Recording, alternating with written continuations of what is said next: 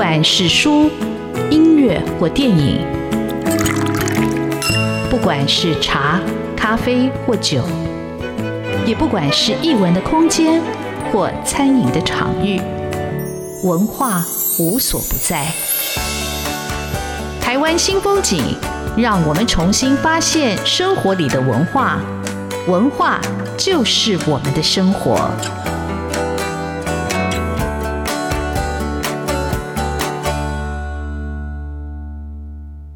台湾新风景，我是主持人廖志峰。今天邀请到的是作家，也是书店主人石方瑜，来跟听众朋友分享他的书店故事，跟他自己的创作故事，还有他的书店出版一本书，叫《被偷走的书店》，里头收了非常多的文章，非常精彩，非常的好看。那方瑜是我一直就想访问的作家，好，但是。还还没有找到时间点来切入。之前他出版那本《我如何开了一家书店》的时候，那时候我还没有主持节目。但是我想，刚好这次可以请方瑜来谈他的著作跟他的书店人生。那方瑜他是作家，但是他本身学的是图书馆，他念的是传播。那方瑜为什么会开启书店？书店叫永乐座。那在节目正式开始之前。我跟方宇细数了他的书店，不小心到哪个版本，而且我在想，我说哪些店我去过，哪些店我没去过，因为我会这样子问，是因为很多店他开一下就换地方，我不晓得为什么那个频率那么高。我想今天刚好借着这个节目的访谈，请作家、书店主人石方宇来跟听众朋友分享永乐座是什么样的一个机缘，什么时候开启的。好，那个我 突然发现志峰的声音在那个广播的时候很好听，害我听得很入迷。我忘记要讲，但是你还是要讲，对，来宾费。我是二零一一年的时候开了书店，其实原因是我本来是写作者啦，只是因为我的写作也很晚，我的契机都是因为我从我本来是从事传播工作，就是。我我本来念大传嘛，而且你当公关公司嘛，对对，公关公司在那个时候台湾算是兴盛兴起。可是因为我结婚以后，我先生就觉得这个工作很累。我们那个时候真的年轻的时候比较耐操，就觉得说啊，这个工作很有趣，跟广告 AE 啊、广告公司啊、公关公司当时都不觉得累。可是，一旦结婚，家人就跟你说你这个工作不好，什么怎样怎样，然后念久了，那刚好有一个，哎，其实我。离职的前一个节目，就是我正式退下来，刚好也是做广播，刚刚不是不是主持人，是就是企划，企划啊，对企划。可是退下来以后，因为在家里太闷了，所以有一点忧郁症了。我觉得后来想来想去，那靠写作也不行。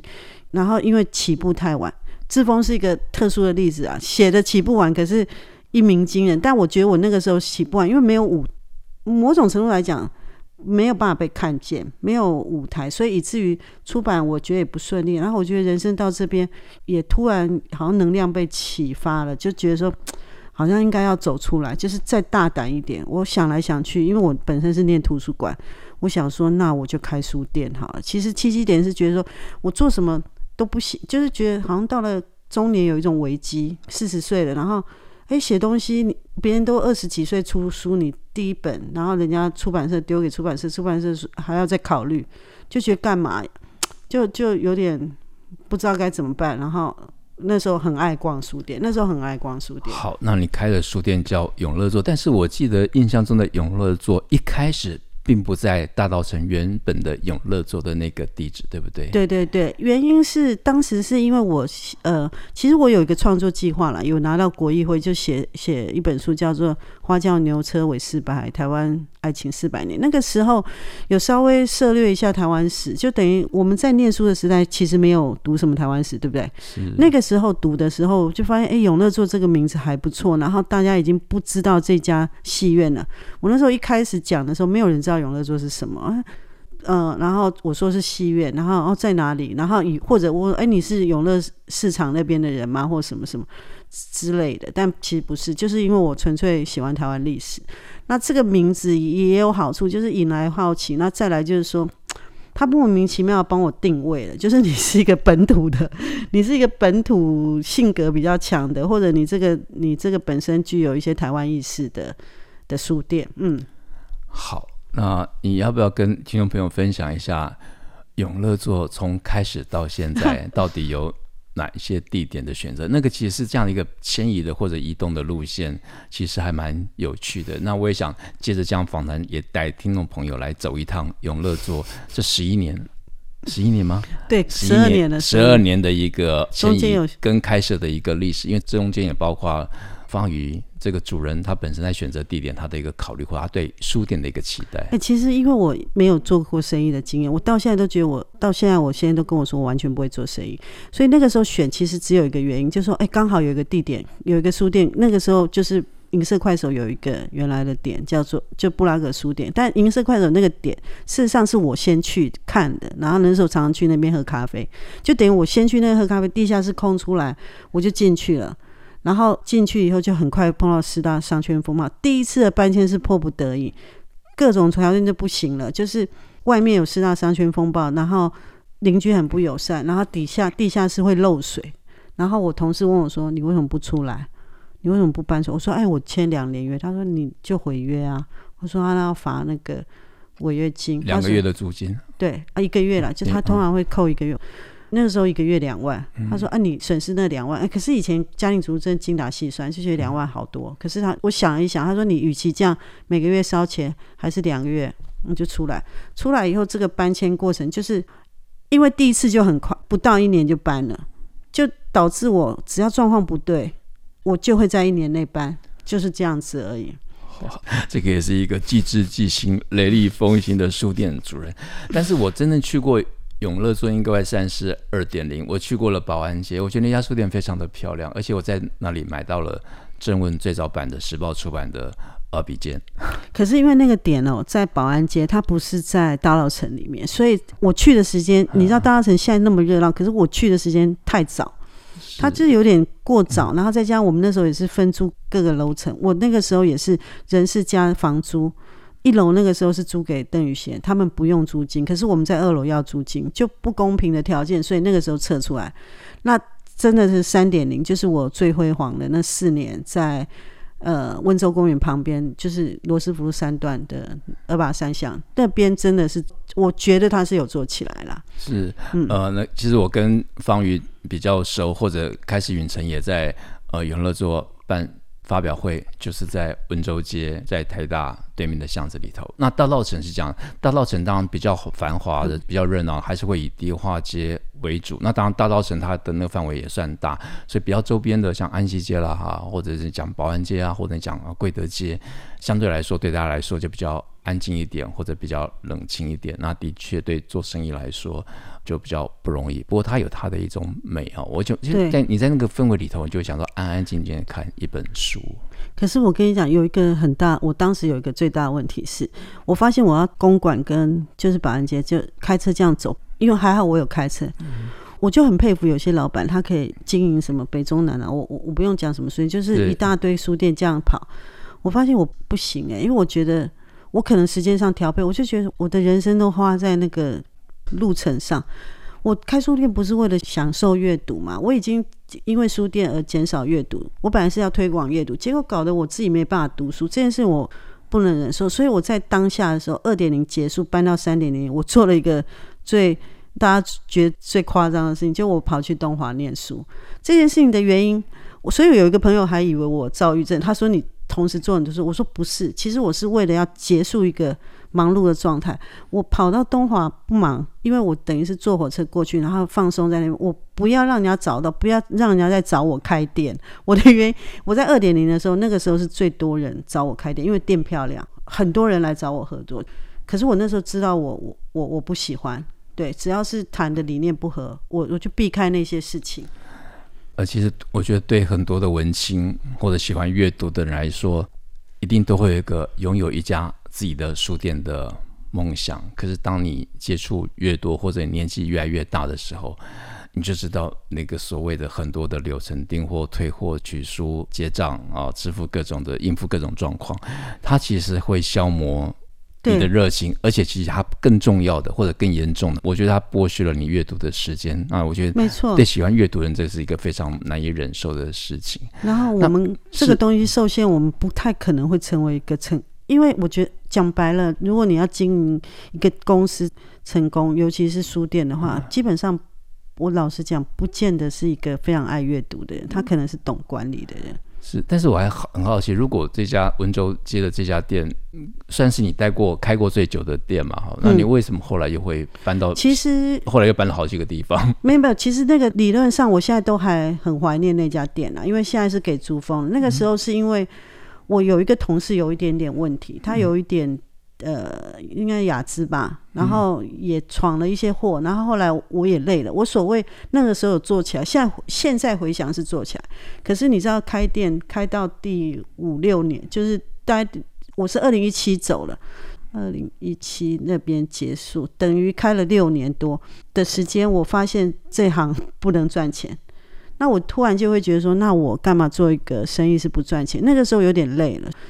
我还没有想要休息，可是我就觉得说，那我要，我不如就买店面吧。买店面我可以省去房租，然后我因为手头上有一个房子，所以我就卖掉去买店面。是因为这样，可是很多人觉得，哎、我很会理财，我在理财上是成功的，在经营上不行。因为搬到那个大安国宅那边，发现只要一脱离，我我觉得我脱离那个公馆或脱离那个商圈，其实生意做不太起来，店太小。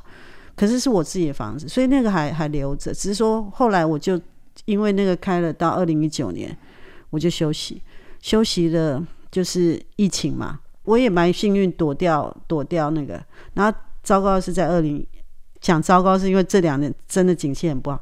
我在二零二一年觉得疫情要结束了，当然他又拖了一年，二零一一年出来就跟人家合作开一个类似有唱片有书的那个实验，我觉得失败了。嘿，那是在爱国，那个时候不是，那个是在泰顺街，所以你你那个完全没去过，因为他就是我跟一个叫私人排行榜的，然后他们因为听团仔的性格很吵，然后跟我的个性是完全不一样。我当时只是因为说，哎，好奇，再加上我女儿，我大女儿那时候去日本念音乐，现在还在日本，明年才要回来，他就想说，哎，那我就我为了我女儿想说啊，那我多了解音乐这一块，可是发现不行了，就是他们那个那个性格太吵了。不是他们不好，是不 match，就变成说两家店在一起怪怪的。就是听团仔可能在那里很吵闹，喝酒，然后抽烟，就是弄得像夜店。那个店长他本身也不睡觉，晚上两三点还在那边，可是早上不来开店，下午不来就很麻烦。嗯嗯，不过这种合并开店的。概念其实还蛮蛮有趣的，其实蛮有趣的了。但是你后来怎么样选到现在台大公馆的这家？我觉得它地点也很方便。其实你知道，我有一次打电话，那时候你好像因为也在忙没信号。那时候说，哎，因为我后来找了一个合并开店的方式，我还想说，哎，那我也可以跟出版社。所以后来是因为没办法，我知道说我只能跟我只能跟书在一起，顶多书里头有一点点音乐，比如像浮光，我觉得他这是很成功了。我就想说那。那我就出来。那个时候本来在我们家那边，就建国北那边有看到一个点，我觉得还不错，房租便宜。本来是想问问看你，后来就算了，我就东看西看，就看到南门市场那边去了。然后二楼觉得还是不行。我其实真的就是那种，每次一年内，我如果觉得他打不平，而且是业绩是一路下滑的，我就会决定收。好，听起来是一个蛮冲动的，或者是一个蛮有热情的，一直有理想的，然后一直在往前行的一个书店主人。这个书店主人后来又编辑出版了一本书。我们这里休息一下，待会要请他来讲。你开了书店，然后不止开书店，你还出了一本书，叫《被偷走的书店》。好，我们休息一下。好。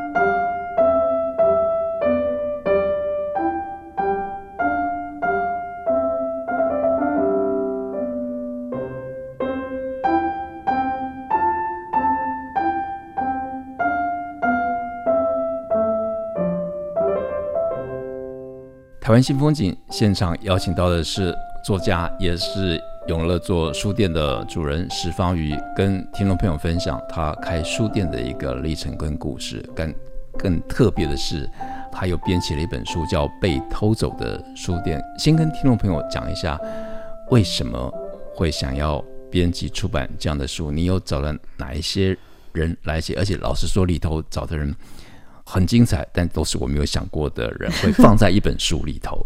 对，其实应该这样讲啦，就是说，书店当然除了卖书之外，自己有商品这件事情，其实也可以尝试。我其实当时是朝着这个方向，再加上说，你看哦，目前台湾有小小，然后有。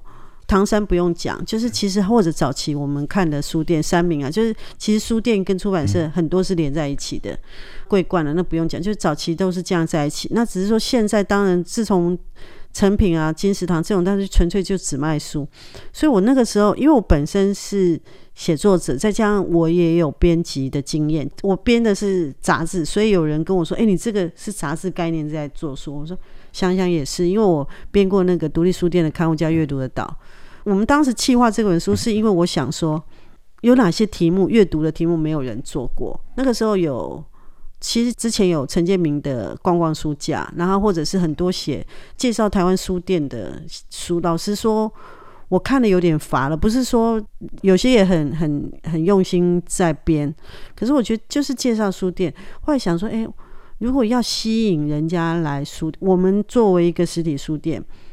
好像有一些逛书店的经验，或者买书的经验，或者阅读的经验，是可以值得写下来。然后，也许年轻人现在，比如说我们常哀怨说啊，现在年轻人都看手机，所以让他们看一下说阅读买书这个经验，我觉得唤起中老年，就中老年人会有兴趣。那如果年轻人读到了，也许他因为这本书看了以后，觉得说，哎，有什么触动的？像比如说应凤凰老师写那个签名书，我就觉得很精彩。对，好，但是这些人你是怎么样挑的？就是，哎，你是找书店同行呢，业界呢，收书的人呢，还是有哪一些你选择的考虑？其实我们一开始这个雏形出来的时候，是先有就想到这个书名叫《被偷走的书店》，它有两个意思，就是说这个书店被你偷走了，放在你心里；一个是说这个书店消失不见，这两个都是我们觉得很有趣的角度。一开始邀其实是编辑叫洪春风了，然后他邀的大概是诗人，所以你会看到一开始有蛮我们这个篇这个书里头有相当比例的诗人哦，他认识的。然后后来我我们大概讨论一下，觉得说光这样不够。就是光把它变成一个诗人或者一些作家的，因为我们邀到的作家，老实说一开始也还不足。想到一个方向，突然想到一个方向，我们应该邀书店从业人员。其实这个里头还有太多的梦幻名单，我没有列进去。当时就觉得说好，我们当时规划大概就是十五、十六到二十篇这样，那做出来我们就是十七篇，大概有一两篇。是比较偏向谈爱情啦，哈，因为我们后面可能可能在讲青春的时候，很多人回忆就是爱情，因为我们有个副标没有我的青春，我的阅读，所以那个时候可能可能有些人比较偏重在青春这个部分，所以讲的一些青春的记事，但是大部分是在讲阅读。那应凤凰老师，因为我跟他邀稿的时候，他就很高兴，他就说他要来写签名签名诗，然后他说这也是我的青春，他所以所以就 OK。大概就这样。那你提到殷凤凰老师，我们就先提殷凤凰老师这篇。好，那殷凤凰老师这篇的故事有哪些是特别？你觉得没有听过的，或觉得它特别有趣的地方在哪里？其实我觉得哈，我们因为我们做二手书店做久，或者是都知道签题书的价值。可是你知道，讲到这个就很俗气。可是你看了以后才知道，说其实这些要签名的人，他不是。呃，应该讲说，他并不是全然只是真的着眼点还是感情。它里头他就举了几个，比如说有大江健三郎的签名，哈，然后他是怎么样怎么样拿到的，然后李敖的签名如何，然后最后一个呃，吕振辉哦，那个就很妙。那他讲说，此书他价值不大。对，不用读，对，不用读。然后他比如说讲说，哦，原来他跟阿胜老师曾经是同事，他就说阿胜老师就写了《凤凰加油》，看了就好。就是 他说他这句话是什么意思？我早上看人家说这句话什么是说我没看吗？是怀疑我没看吗？就是他有一些签名的故事，然后有感情，所以他其实把这些书当做宝贝的时候，你就会发现说，哦。原来人家是放了很多情感在里面，这个东西才是真正我们讲说，呃，阅读的乐趣，或者纯粹收集，而不是我们想象，就是我拿到签名书，我赶快高价转卖出去 而已而已。就算是有一天那样做的时候，但是它背后的故事可能更精彩。你看的是这个东西，而且其实这本书也可以看到一个书店主人，他也收集了很多别人在逛书店或者藏书的故事哈。其实我想看这个，主要是我想看这个。嗯，那我自己在看这本书的时候，其实有一个人是我没有想到会出现在这本书里头。那个人其实我没有访问过，那就是我的出版的或者同业的前辈，这个是陈荣浩吗？陈荣浩先生哦，他也是台湾的独立书店的，我想他是最早的一个先锋者哈。好，那陈荣浩这篇在写什么？哎，其实我跟他邀稿的时候，他一开始就答应，然后后来就突然停下来。那因为那个时候我们还有一个计划，文化部在写那个。创新书市，而且那个时候他也去投了，就他没中，我中了。因为本来我们讲讲说一起合作，好，重点是我在问他的时候，他就突然跟我说：“啊，我以为你你跟我吵架。”我说：“我拿的心也那么小。”他我说：“你赶快交稿了。”然后后来看到稿子，其实才有点触动。虽然陈老板文笔其实平时啊，老师讲，跟比如说呃。不是特别的锻炼，就是，可是因为他母亲过世，他文章里头才告诉我说，我跟他催稿的那天是他母亲过世的第二天，啊，我必须要很感谢他，他大概只花了一个周末，他是用手写稿，他没有打字，因为他可能不擅长打字，他可能手机只是用手写或什么手写板，他是用手写稿给我，我帮他謄打的，呃，他就在讲他母亲小时候。的第一本书，然后长大以后怎么样逛哪些书店，一个小小的书店，然后带给他那个一些回忆。就长大以后，就莫名其妙一头就栽进这个行业。他在讲的，他就真的扣住我这个题目啦，因为他就讲，然后主要是他，这也是他第一次。他说他访问也经常有，但是第一次等于说收录他的文章，而且印出来啊，他就说这篇就是纪念他的母亲。而且这篇真的也很触动我。这篇讲说，他童年在关西新竹关西的乡下，他父母从台北的东方书局买了日文版的《寂寞的小马》当他的生日礼物，然后他妈妈用客语为他念故事，然后这个当年听故事的小朋友，后来开了一家非常重要的独立书店。它其实唐山也出版了很多很重要的人文社科的书啊，就那个阅读。其实，在很小的时候就必须要扎根了，所以那书店其实很重要。你书店卖的任何一本书，都可能改变跟影响任何一个人啊。所以我在看这本书的时候，虽然是一本小书，但我觉得里头的那个情绪啊、人情非常的饱满了。那除了陈荣浩跟那个殷凤华老师，还纸上极了，这也是也是很难得。连有我好像没有看过他在。他就在脸书上写哦，他也特别为这本书写了一篇文章。纸上极了写了什么？其实阿乐很奇怪，是阿乐明明也有文采哈，然后而且书藏书那么多，书的字这么多，可是没有人找他写，我不知道为什么。比如说苦茶都写了两本了哈，就是可能，然后阿乐就很神秘。可是我后来我跟他邀稿的过程中，当然。其实他有点半推半就，就我觉得可能是性格导致，就是说他可能每次，那人家就不好意思。可是因为我很好意思，我跟他说阿乐，反正你就要写。然后他其实写的方式是，他开始就是一直写禁书，然后就给我挑，然后头尾又写了一段给我，是其实是用这种方式把它凑起来，就头尾加上他，他有一些已经贴在脸书上了，但是我有帮他润过，还有排序。那让整篇看起来就是非常完整。后来他他为了写禁书这个东西，他其实在脸书上贴了一百篇呢。我后来算了一下，他贴了一百篇。那我其实才选十篇嘛，所以其实是是用这样的方式。但我我就是尽量就是当时就很谢谢他，他为了我等于是写了一本书啦。是，我觉得这本书就很精彩，就是你看到很多的高手，就突然现身，他只要亮一下剑，亮一下那个招式，你就被那个剑光闪到了那个眼睛啊。那你刚才讲禁书，那我觉得阿乐有一种喜欢看禁书的一个 DNA，对，不管不管是政治的禁书，或者是十八禁的禁书，就是他其实就是一个，我觉得他是一个高人意识，但是你其实没有真的很。靠近。其实我后来在想一，我前不久我们不是看了杨哲的那个纪录片《新宝岛漫坡》？我觉得中间讲一句话，他说高人都在，就是其实，在民间。有时候阿乐就大概就是给我们这种感觉。其实有时候我们觉得我们在露脸然后什么，这样讲，他不是在讲什么，就就想我们真的也没什么，可是真的有一些人，你真的高深莫测在，在在民间。是，其实是刚才那个方宇说，我一鸣惊人，其实惊到只有惊到自己，就觉得哎，我自己写一篇或者写一本书，就类似像这样。但我觉得，就是透过被偷走的书店这本书，你就可以看到一个书店主人还透过爱收集了这些他的生活的朋友或者重要的一些喜欢的阅读者他们的人生故事。那你开店这么久，或者你这些年来对书店或者书市或者出版，你有什么特别的观察或者什么样的经验，想要跟听众朋友来分享？我觉得哈，做出版跟做做书店的人，就 一直大家都觉得这个东西产夕阳，可是为什么我们要做下去？其实就是因为真的喜欢嘛。可是我我必须要讲，这个行业好像还是要拉新的人一直上来，否则这个东西它就是真的走向夕阳了。这然后。我觉得只要这个爱，应该讲说，只要这个爱还存着，那个一点点烛光，我们都还是还是小心的呵护它啦。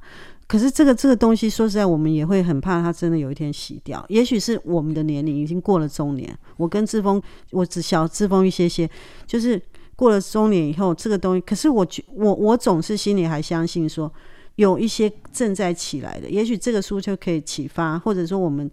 的哪一本书，你做哪一本书，启发的某一个人，他又踏上这个路，你一定要后继有人，这个是我的理想，不一定成功，不一定我们要做到一百岁，因为真的会倦。但是如果有人愿意去接续，或者后后续有更好的发展，怎么样去开拓这个出版？我可是有一件事，我是相信内容不会死啊，只是它这个形式，我们要怎么样让它绵延而已。好。内容不会死，阅读常在。谢谢方瑜上我们的节目，做这么精彩的书店跟书的故事分享。谢谢方瑜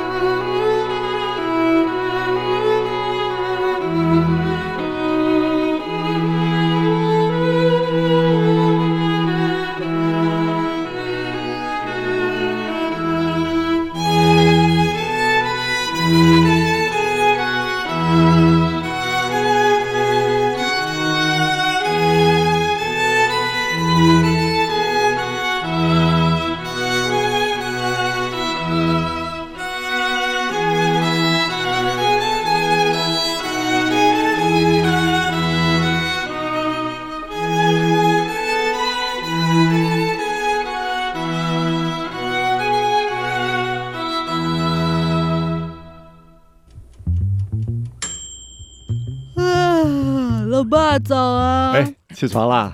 今天吃什么啊？哦，今天啊，我们来吃吐司加火腿蛋啊。嗯，好香哦！哎，爸，你在听什么啊？哦，我啊，在听中央广播电台的节目《早安台湾》啊。我平常最喜欢听夏志平主持的访谈了。哦，这个节目都在讲什么啊？新闻跟热门时事话题啊。哎，还有啊，报新闻而已哦，好无聊哦。哎哎，耐心听我说完嘛。早安台湾的节目内容不只是这样哦，除了每天最新的新闻内容，还会邀请各界的专业人士、学者来分享他们的见解哦。我只要一边听这个节目，一边做早餐，就能够了解好多事情哎。哇，那我也要听，在哪个平台可以听到啊？在每个礼拜一到每个礼拜五的早上七点到七点半，就能够在中央广播电台的官网上面收听到喽。哦，对了。在 Sound On、Spotify 这一些 Podcast 的平台上面也能够听得到哦。哇哦，老爸你很潮哎！对呀，Podcast 上面就能听到，也太方便了吧？哎，什么味道啊？哦，老爸，我的早餐烧焦了啦！早安，台湾，你正吃着什么样的早餐？吐司加火腿蛋，咬一口，然后收听中央广播电台。